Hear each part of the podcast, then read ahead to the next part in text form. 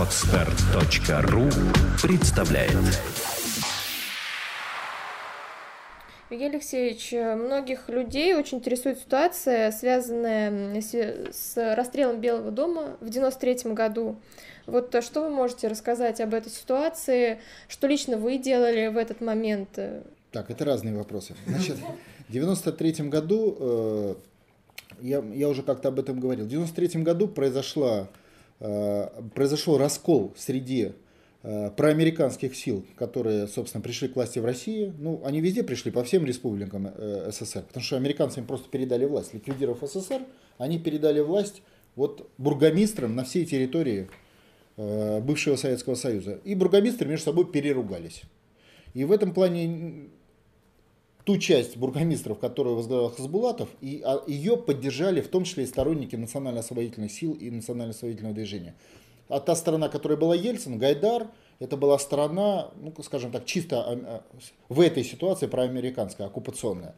Ну и вторая была тоже сторона из этого лагеря. То есть на тот период это был раскол именно между бургомистрами на оккупированной территории. Но при этом внутри одной страны поддержку ее оказали э, э, национально-освободительное движение освобождения России от оккупации того времени. Тогда оно, конечно, было совсем слабое.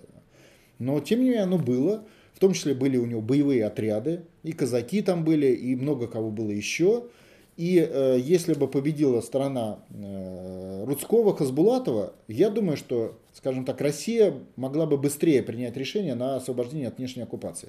Потому что тогда бы им уже внутри себя пришлось выяснять отношения между сторонниками суверенитета страны, которые не были представлены наверху, они были представлены только в отрядах, то есть на среднем уровне и на нижнем уровне. И, э, скажем так, тех проамериканских сил, которые на тот период с американцами поссорились. Потому что тогда Рудской, конечно, с американцами поссорился, и Хасбулатов э, поссорился с американцами. Хотя власть они взяли же от них, мы же это понимаем. То есть, ну, это такой вот исторически получился зигзаг. Поэтому я бы спокойно назвал события 93 года военное подавление формально, национальное освободительное движение Российской Федерации. Такое первое военная компонента восстания национально-освободительного, при всей сложности, которую я сейчас описал. И оно было подавлено танками, авиацией Соединенных Штатов Америки. Вы не забывайте, когда Ельцин действовал, почему он действовал смело? Потому что его ждал американский самолет.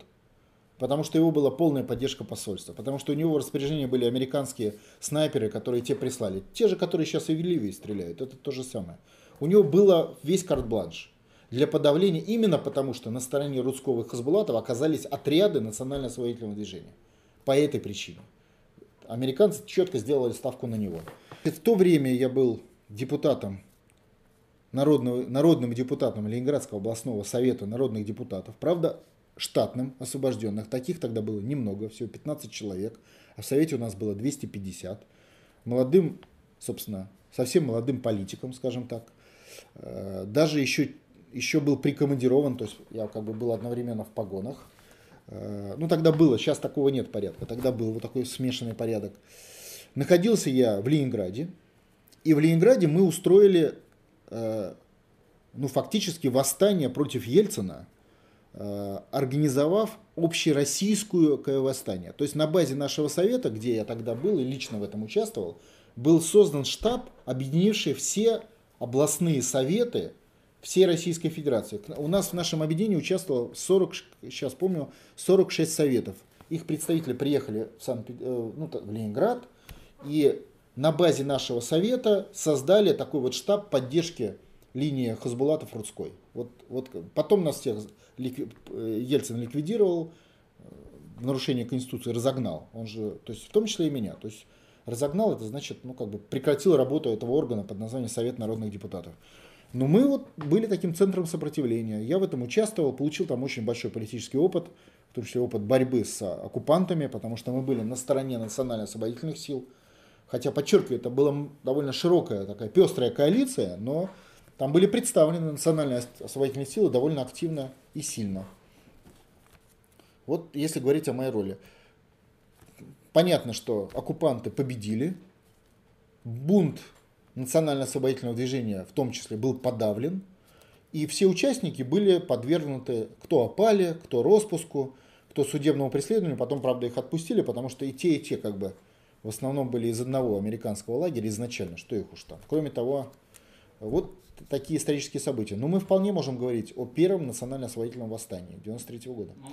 И впоследствии, кстати, мы оказались, э, я как бы в политическом плане оказался вместе с, с э, Коржаковым, который устроил уже второе восстание. Если помните, был, была э, вот эта коробка из-под ксерокса. То есть э, российская власть тогда раскололась на сторонников, ну относительных, конечно, национального восстановления, национального курса, которые под Ельцина вел Коржаков и силовики. Там было много силовиков, там были тысячи офицеров, участвовали в восстании против американского управления. А другую часть возглавлял э, Чубайс. И вот мы тогда столкнулись и на политическом фронте, и на организационном. И, собственно, Чубайс победил, это уже был 96 год, и Коржаков, и тысячи офицеров были уволены. Э, Ельцином, ну просто он выбрал сторону сильного. Скачать другие выпуски подкаста вы можете на podster.ru